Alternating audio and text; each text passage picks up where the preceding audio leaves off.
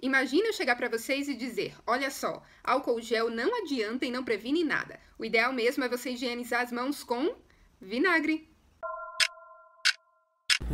Pois é, Tarsila. E olha, depois de mais de um ano do início da pandemia, esse vídeo voltou a circular por aí. E é claro que é tudo mentira. Tanto que o Conselho Federal de Química emitiu uma nota reiterando a eficácia do álcool gel como um dos meios de prevenção contra a Covid-19. Vocês têm a nota por aí, não é? Sim, Derek. E começa assim.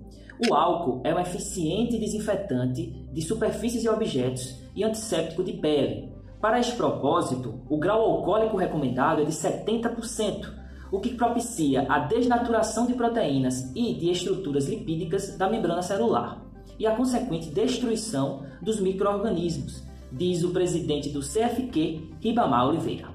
E a nota diz ainda que o etanol age rapidamente sobre bactérias vegetativas, inclusive micobactérias, vírus e fungos, sendo a higienização equivalente e até superior à lavagem de mãos com sabão comum, inclusive alguns antissépticos desgermantes. Diz a nota ao referenciar dados do Ministério da Saúde sobre o produto. Quem informa é a Agência Lagoas. E é falso que os estados do Brasil recebam 19 mil reais por óbito registrado pela Covid-19. Olha o nível.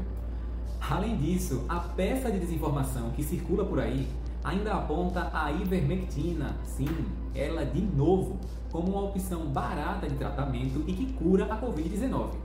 Mas quem é fã e acompanha o Minutos da Ciência já sabe que ela não funciona, né?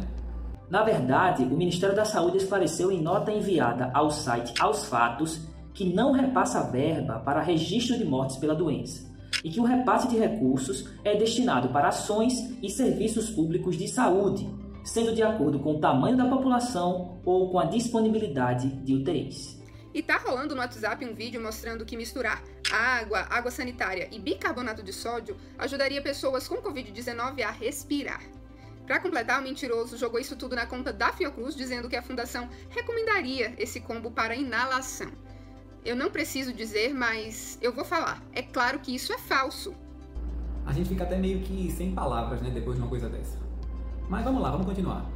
O Conselho Federal de Química explicou para a agência Lupa que a água sanitária não pode ser inalada e muito menos ingerida, porque ela possui como ingrediente ativo o hipoclorito de sódio, que libera o gás cloro e pode causar sérias irritações nas vias respiratórias. Já quanto a Fiocruz recomendar, a verdade é que a Universidade Federal do Acre, em parceria com o órgão, estuda a eficácia do bicarbonato de sódio para tratar pacientes com Covid, mas não usa água sanitária. O tratamento experimental contou com quase 500 pessoas em diversas fases da doença, e o estudo pode ser publicado em breve. E é falsa a informação de que o WhatsApp vai ter acesso às nossas mensagens, conversas ou fotos de perfil.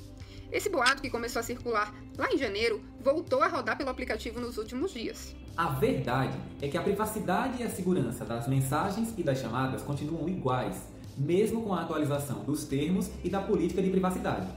E como todo o conteúdo é criptografado, é impossível que o WhatsApp leia ou escute as suas conversas.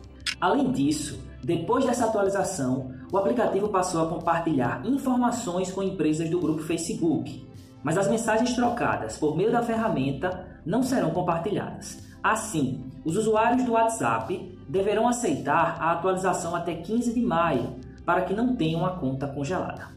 Todas as vezes que a gente prepara edições especiais sobre fake news, eu chego à conclusão que a gente poderia ficar horas aqui trazendo muitas outras para desmenti-las para vocês.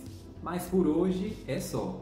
No entanto, a gente reforça para você confiar no jornalismo profissional e procurar sempre que desconfiar de alguma coisa em sites confiáveis, agências de checagem, porque esses meios são primordiais para combater a desinformação.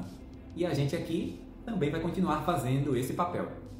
Uma boa semana para você, obrigado pela audiência e até a próxima.